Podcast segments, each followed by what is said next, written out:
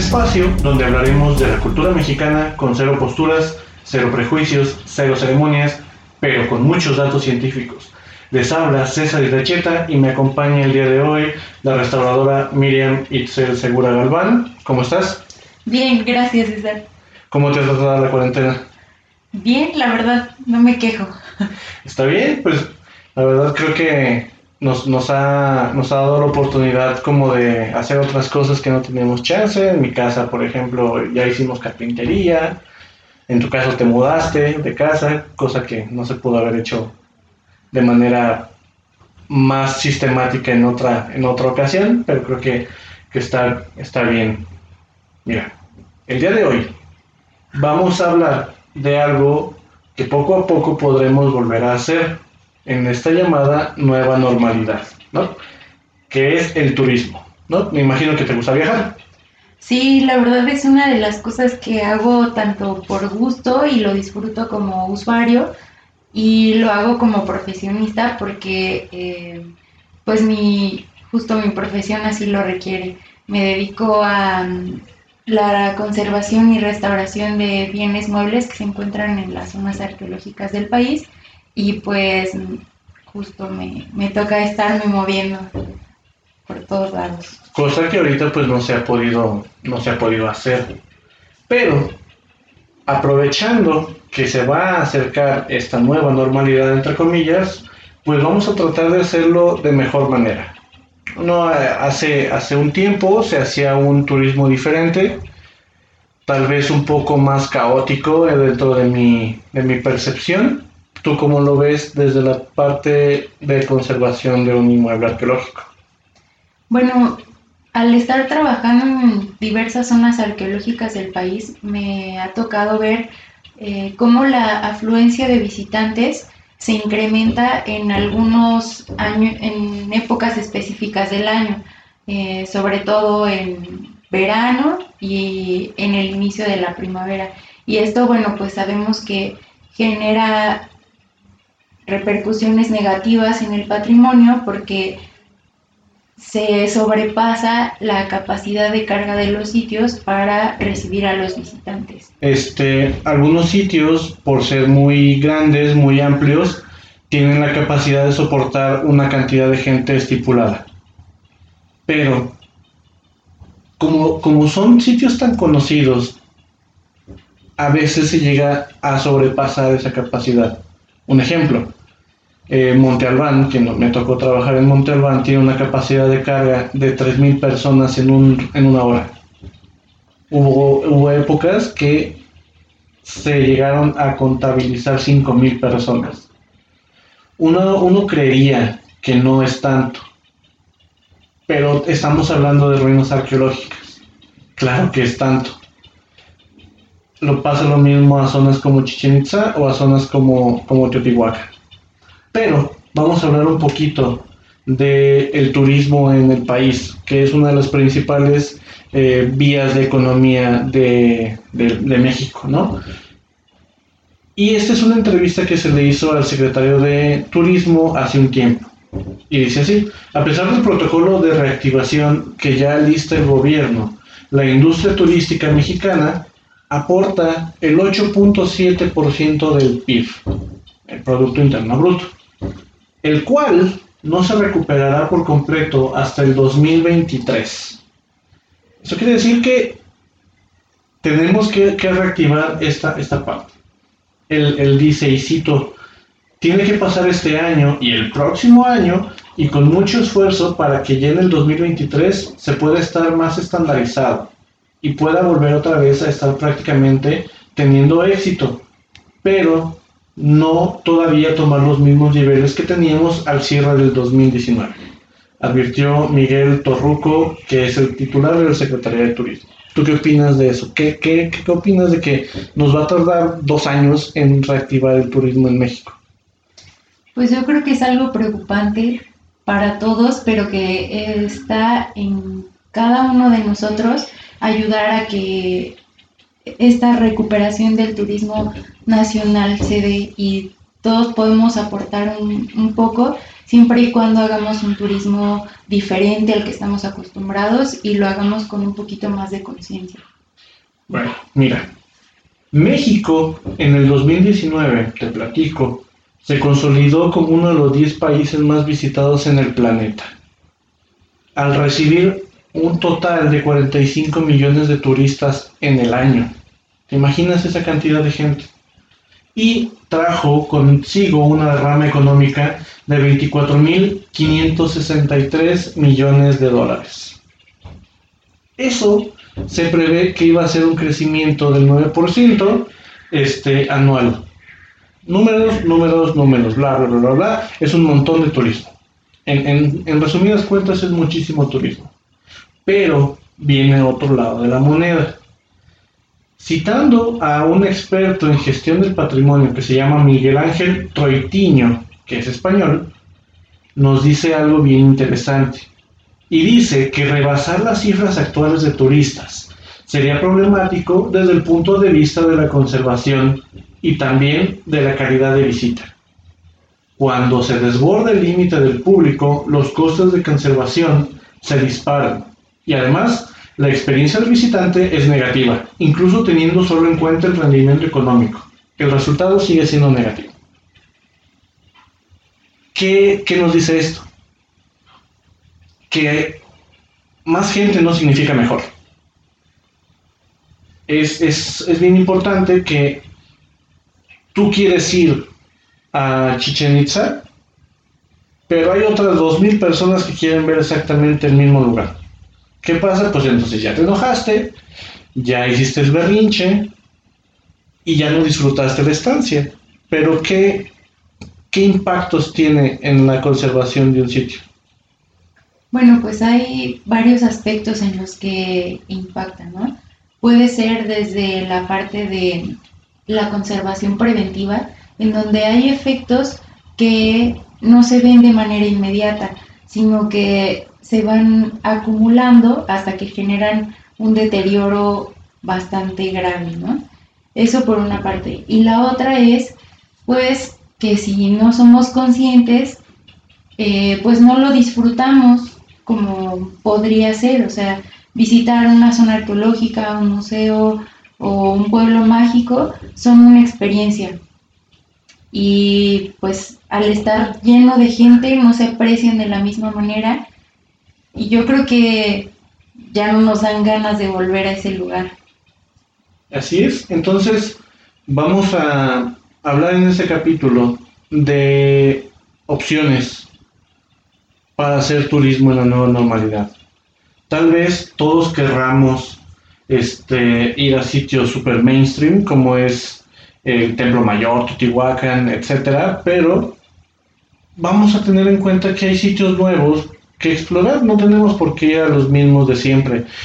Hay un, hay un autor chileno que nos dice que el turismo a veces te da estatus, ¿no? Porque no es lo mismo tomarte una selfie que tomarte una selfie con Chichen Itza de fondo. Obviamente eso te da cierto estatus, pero estás dañando al patrimonio de cierta forma, ¿no? Bueno, vamos a hablar de unos sitios muy, muy interesantes.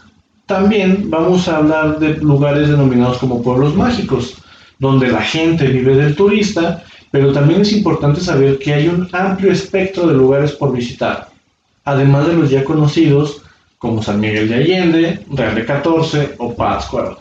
Y al conocerlos, ayudamos a reducir el impacto negativo de la sobrecarga de turismo en unos cuantos pueblos. Estos lugares que les vamos a recomendar fueron seleccionados como una alternativa con miras hacia un turismo más consciente y que nos ofrece cosas similares a las antes mencionadas. Si bien sabemos que ir a estos lugares nos da un estatus como viajeros, hay que dentro de las palabras de gente que nos gusta viajar, porque aparte de, ser interesados en la cultura y estudiar la cultura, nos gusta viajar, este, hay que ser más amplios de criterio para conocer nuevos lugares. ¿Estás lista? Sí. Bueno, vamos a hablar primero de tres zonas arqueológicas, que las tres las conocemos perfectamente, o, por lo menos hemos, hemos ido alguna vez. La primera es la quemada.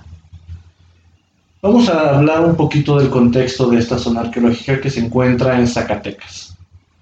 Los antiguos habitantes de la quemada se establecieron en el Valle de Malpaso, actual territorio del municipio de Villanueva, al centro-sur del estado de Zacatecas.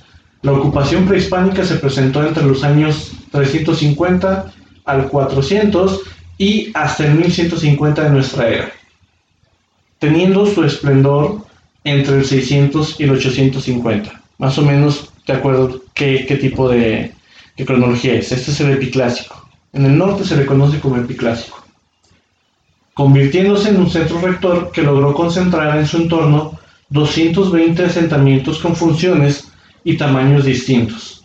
La quemada representa el asentamiento monumental más relevante en el centro norte de México por su arquitectura. ¿Tú qué te acuerdas de este sitio? Pues eso, que al visitarlo me sorprendió la monumentalidad de, del sitio y de sus construcciones. Es algo que no me esperaba y me, me gustó bastante. Bueno, en el lugar existe un edificio que se llama el Salón de las Columnas, que tiene una plaza, una cancha para el juego de pelota, que es en forma tradicional de I, y un basamento piramidal llamado votivo. ¿no? Es una pirámide votiva que al parecer no se le ha encontrado un uso como tal. El resto del cerro fue adecuado con grandes terrazas para nivelar y construir varias plazas y grandes salones. La red de calzadas prehispánicas que comunica con los asentamientos menores a su alrededor es una manifestación de su poder y su control, los cuales circulaban los tributos y recursos que sostenía la población, así como las procesiones para ahorrar a sus deidades que hubieran tenido. La zona arqueológica se localiza más o menos a 56 kilómetros de la ciudad de Zacatecas, sobre la carretera federal 54. Eso nos quiere decir que si tú vienes de Querétaro, de Guadalajara, de Nayarit, incluso de la Ciudad de México, que está mucho más al sur, te queda súper cerca, porque una carretera te lleva, que, es la 57 y después agarra la 54 hacia Guadalajara. Vamos a hablar un poquito de la experiencia en el sitio. ¿Te cansaste en el sitio? Un poco, porque es bastante amplio, pero las vistas que hay eh, desde diferentes perspectivas de la zona valen la pena. Es súper instagramero. Sí.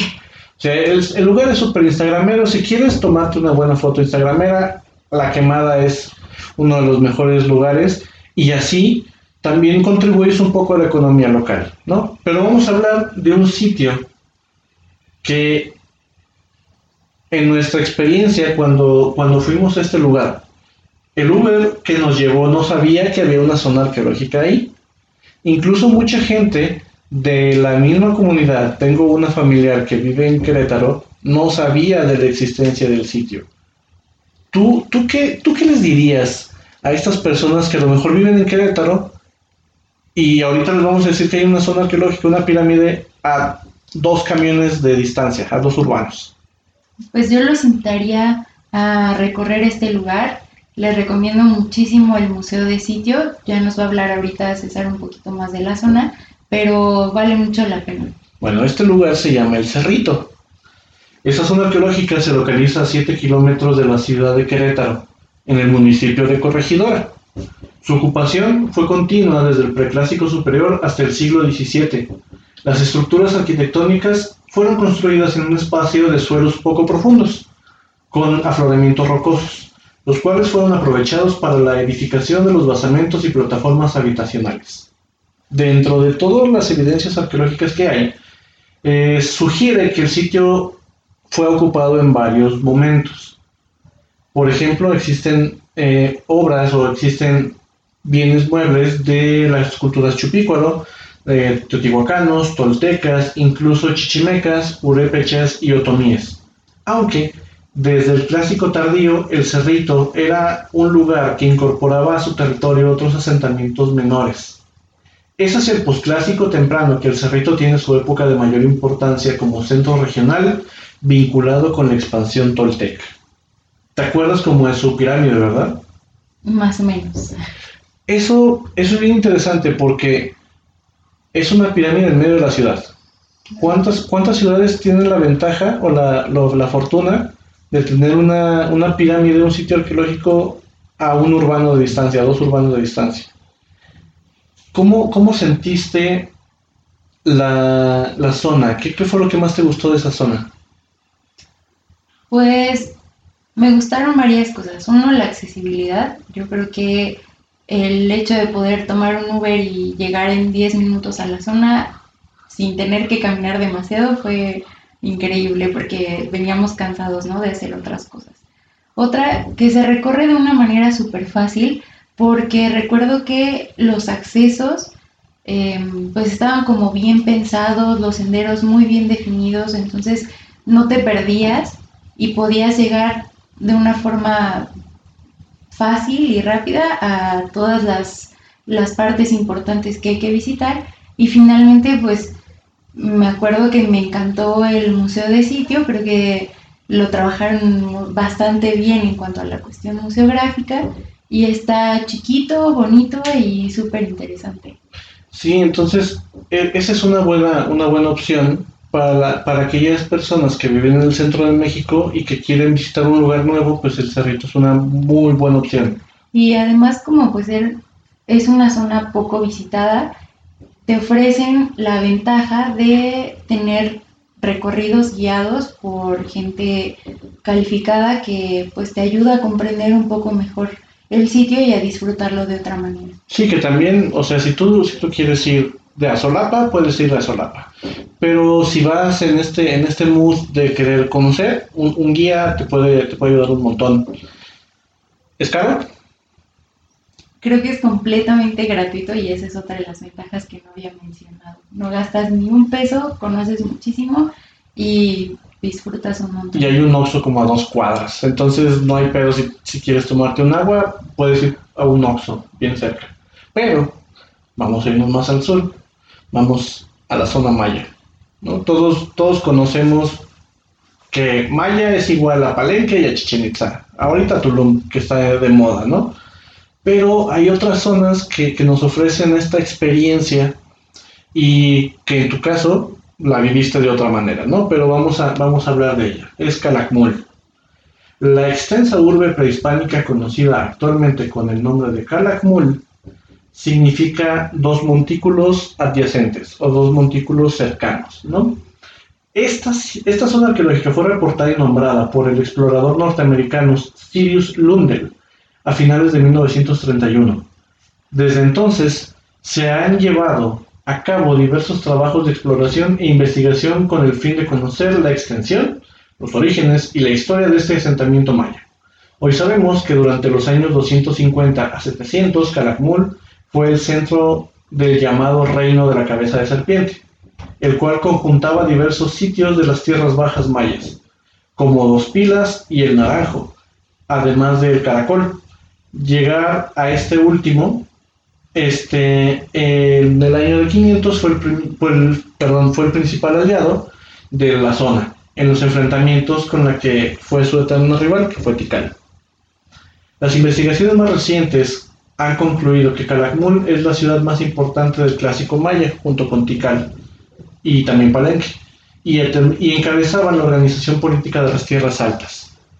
Los estudios jeroglíficos han dado cuenta de una historia de guerras entre Calakmul y Tikal por casi un siglo de historia, lo que habla de su rivalidad política entre estas ciudades. ¿Qué opinas del sitio? Yo este no lo he visitado, lastimosamente no lo he visitado, tú trabajaste ahí. ¿Qué opinas de Calakmul? Bueno, el año pasado, a finales de noviembre, me tocó estar trabajando por allá. Estuve un par de semanas y la verdad es que fue tan intenso el trabajo que no nos dimos la oportunidad o el tiempo de visitarlo como cualquier otro usuario, ¿no? Pero es un sitio imponente, eh, la verdad es que no es tan accesible, pero tiene dos cualidades principales que lo hacen súper interesante. Y yo creo que es la combinación de la parte natural con la parte cultural. Y esto es lo que también lo hace un sitio que es patrimonio. Em, no solo es cualquier zona arqueológica, sino que tiene cualidades eh, por su historia, por su técnica constructiva, por la monumentalidad de sus edificios y por la calidad artística de sus pinturas murales y sus relieves, que lo hacen muy importante y que pocas personas tienen la oportunidad de conocer. Y por los araguatos. Chingos de zaraguatos. Sí, pero tiene justo eso. Tu recorrido no solo se centra en ir viendo estructuras o piedras, o sea, se compone de un escenario natural eh, con una diversidad impresionante de animales y eso es lo que hace súper interesante a Calakmul, que, que su entorno se combina perfectamente con la parte cultural y esto te brinda una experiencia increíble. Ahí tenemos tres, tres ejemplos de zonas arqueológicas que si bien esta última, como dice la restauradora Miren, no es, no es accesible porque hay que ir a un largo camino desde, me imagino, desde Escárcega o desde Chetumal. Pues es, es complicado llegar ahí porque tienes que eh, internarte en el corazón de la selva. Te sientes, te sientes explorador, o sea. Sí, no, no es un lugar fácil de, de visitar porque incluso es peligroso quedarte ya hasta tarde porque puedes perderte, pero eh, si vas acompañado o con, un guía, se vuelve una experiencia maravillosa. Bueno, ahora vamos a hablar de pueblos mágicos. Si bien existen infinidad de pueblos mágicos en, México, te vienen a la mente por lo menos cuatro, ¿no? Cuatro, máximo cinco. Entre ellos San Miguel de Allende, Real de 14 aquí en San Luis Potosí, este, Miskik o Pátzcuaro, que son los, los, sitios o los pueblos mágicos que vas a la, al Día de Muertos o vas a tomarte un Starbucks a San Miguel de Allende. Pero existen más, o sea, tenemos una amplia variedad de pueblos mágicos, entre ellos tres que vamos a hablar, ¿no? ¿Estás lista? ¿Quieres conocer tres pueblos mágicos? Por favor, porque de esos conozco muy poquitos. Bueno, vamos a hablar primero de Valladolid. Si estamos en el área maya, vamos a ir a Valladolid. Este lugar se encuentra muy cercano a Chichen Itza, esa es una desventaja. Pero es una de las ciudades más antiguas de la península de Yucatán y actualmente es uno de los dos pueblos mágicos yucatecos.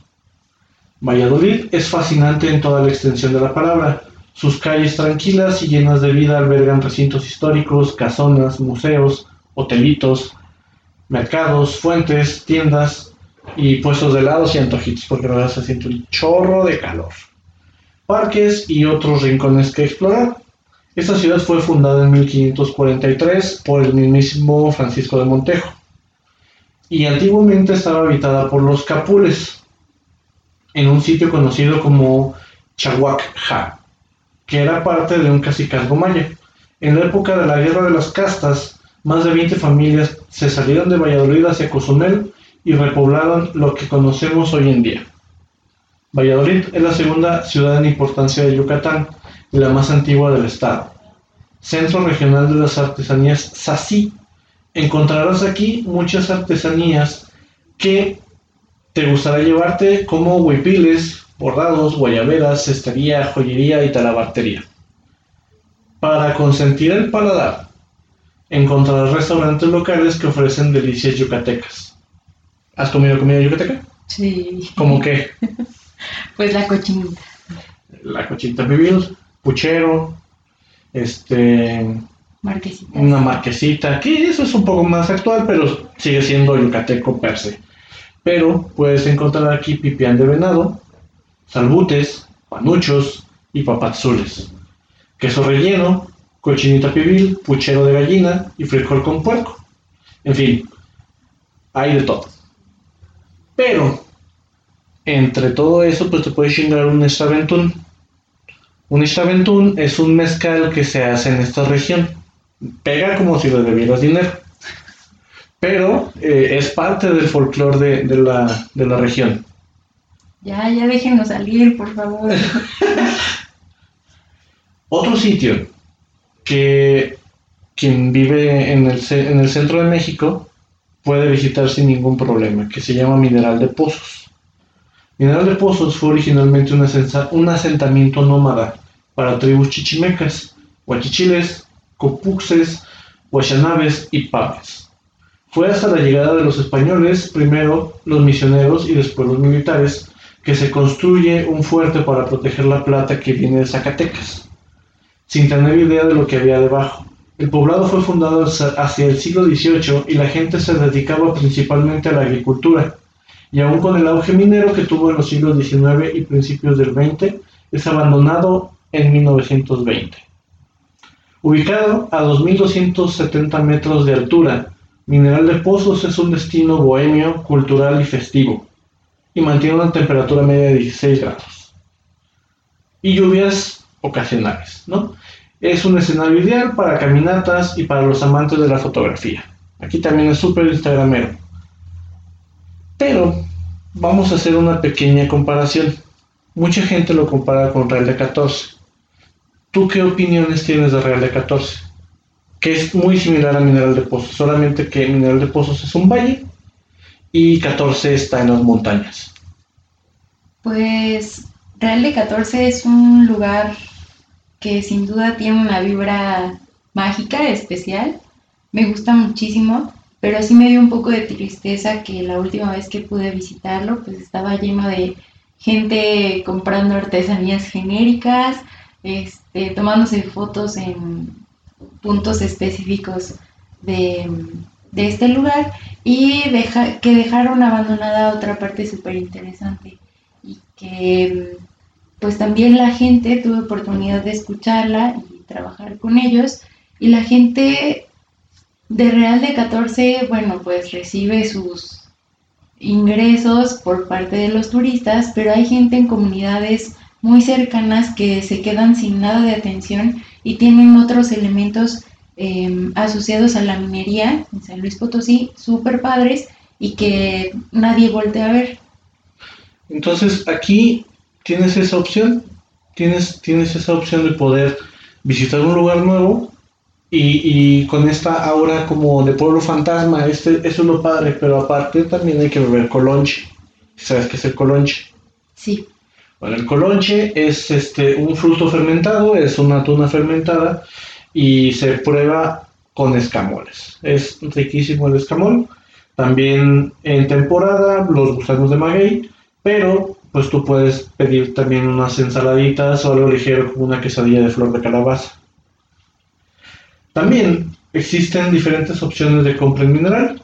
Hay tienditas de antigüedades, de piezas artísticas, porque está llegando mucho artista plástico ahí.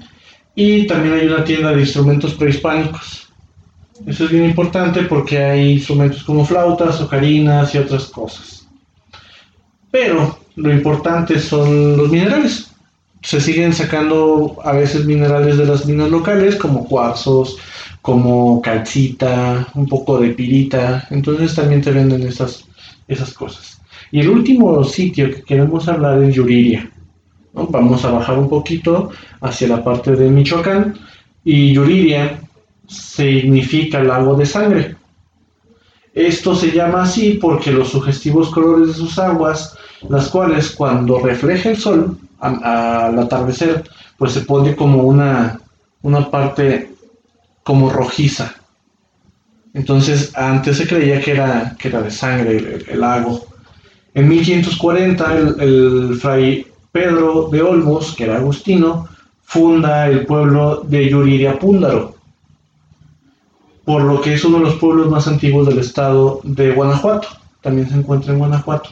Fue habitado por chichimecas y su florecimiento se dio gracias al apoyo de Fray Diego de Chávez, que vio por la construcción de la primera obra hidráulica de Latinoamérica, el canal de Taramatacheo, hoy conocido como la Laguna Yuriria. Es, una, es un lago artificial. Está más fácil ese nombre, lo Yuriria, Yuriria Púndaro. Yuriria posee una incomparable biosfera, ideal para aquellos amantes de la naturaleza. Aquí fue la primera vez donde yo probé la rana. Es, es buena, hay unos, hay unos este, criaderos de, de ranas ahí, pero pues lo importante de ahí es el lago. Con esto nos damos cuenta de que la variedad de lugares con los que contamos en México es enorme. ¿no? Te diste cuenta que seis lugares, o sea, te dije seis lugares, son completamente diferentes uno del otro. A pesar de que a veces por cuestiones de promoción no conozcamos muchos de estos. Ahora, con la ayuda del Internet nos permite saber de más sitios que antes eran desconocidos. ¿Algún lugar en el que fuiste con tus papás de niña? Así que tú dices, ah, yo me acuerdo que fui a estos lugares. Por ejemplo, a Dolores Hidalgo. Sí, bueno, a mí me encantó Puebla. Puebla, Cholula, este, en la Ciudad de México, Xochimilco. Guadalajara. Pero casi siempre visitando los centros históricos de los estados sin conocer estas otras opciones. Como viajeros tenemos una tarea. Te la voy a dejar de tarea. En el momento en el que podamos volver a salir, tenemos que visitar este tipo de lugares, que a lo mejor no nos dicen nada en las guías que dan en los municipios o en la misma escuela, pero cada uno tiene su magia y colores únicos.